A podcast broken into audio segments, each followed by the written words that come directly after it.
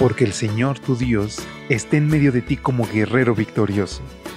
Se deleitará en ti con gozo, te renovará con su amor, se alegrará por ti con cantos.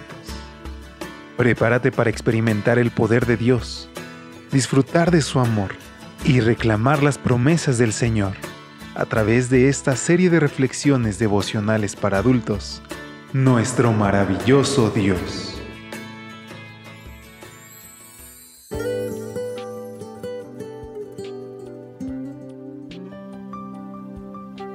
Hola, ¿qué tal? Muy buenos días. ¿Cómo te encuentras? ¿Cómo está tu corazón hoy? ¿Deseoso de recibir las promesas de Dios en nuestra vida?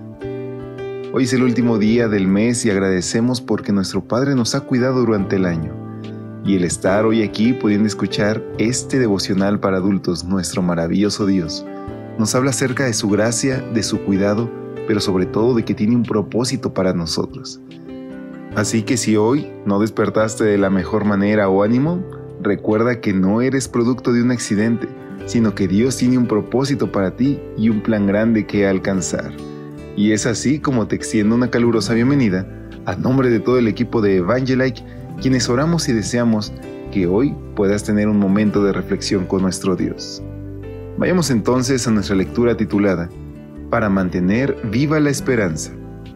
Primera de Corintios 11, 23 y 24 contiene nuestra lectura base que nos dice, Yo recibí del Señor lo que también os he enseñado, que el Señor Jesús, la noche que fue entregado, tomó pan, y habiendo dado gracias, lo partió y dijo, Tomad, comed, esto es mi cuerpo, que por vosotros es partido, haced esto en memoria de mí.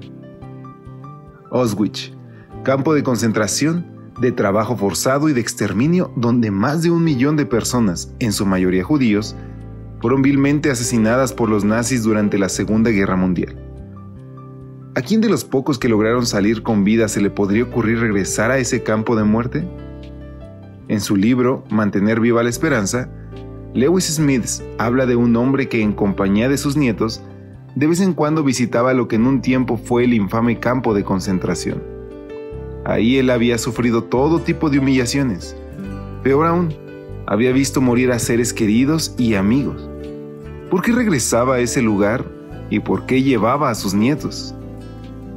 Según Smides, el hombre no visitaba ese lugar para desahogar su amargura, ni tampoco para alimentar el odio de sus nietos hacia quienes causaron tanto sufrimiento a su abuelo. Lo hacía sencillamente para mantener viva la esperanza y qué mejor manera de lograrlo que a través del recuerdo. Esto es lo mismo que otro sobreviviente del holocausto. Simón Wiesenthal quiso decir cuando afirmó que la esperanza vive cuando la gente recuerda. Este hombre regresaba a Auschwitz, dice Smith, para mostrar a sus nietos el milagro de la supervivencia, para enseñarles que aunque el ser humano es capaz de mucha maldad, al final el bien prevalecerá y para que, al recordar lo peor, pudieran esperar lo mejor. Las palabras de Smith tienen mucho sentido, sobre todo cuando recordamos que en los tiempos bíblicos, el Señor exhortaba a Israel a recordar. El pueblo debía recordar, por ejemplo, la esclavitud en Egipto. ¿Con qué fin? Para que también recordaran que fue Dios quien los liberó. Es aquí donde entra en juego nuestro texto de hoy, porque el Señor en ocasión de la última cena dijo a sus discípulos, Haced esto en memoria de mí. Porque al igual que el Cordero Pascual recordaba a Israel su liberación de la esclavitud egipcia, la cena del Señor recordaría a los creyentes, a través de los siglos, la gran liberación consumada por su sacrificio en la cruz del Calvario. Y para que todas las veces que comieran ese pan y tomaran de esa copa, se fortaleciera en sus corazones la bendita esperanza del regreso del Señor.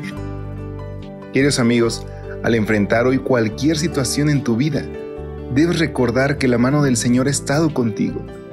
Simplemente el estar hoy aquí, respirando y poder exaltándole, es una muestra del amor por nosotros. Así que no hay mejor manera de iniciar el día y de mantener viva la esperanza que recordando las promesas de Dios, recordando lo que Él ha hecho en nuestra vida y cómo nos ha rescatado. Te invito a que nos despidamos con la siguiente oración. Amado Jesús, al recordar hoy lo mucho que sufriste para salvarme, te pido que la bendita esperanza de tu regreso se fortalezca en mi corazón. Ayúdame no solo a esperar, sino también a anunciar a otros de ese glorioso acontecimiento. Te lo pedimos en tu nombre. Amén. Dios te bendiga. Nos escuchamos mañana si lo permite. Hasta pronto. Gracias por acompañarnos. Te esperamos mañana. Te recordamos que nos encontramos en redes sociales. Estamos en Facebook, Twitter e Instagram como Ministerio Evangelite. Y también puedes visitar nuestro sitio web www.evangelite.com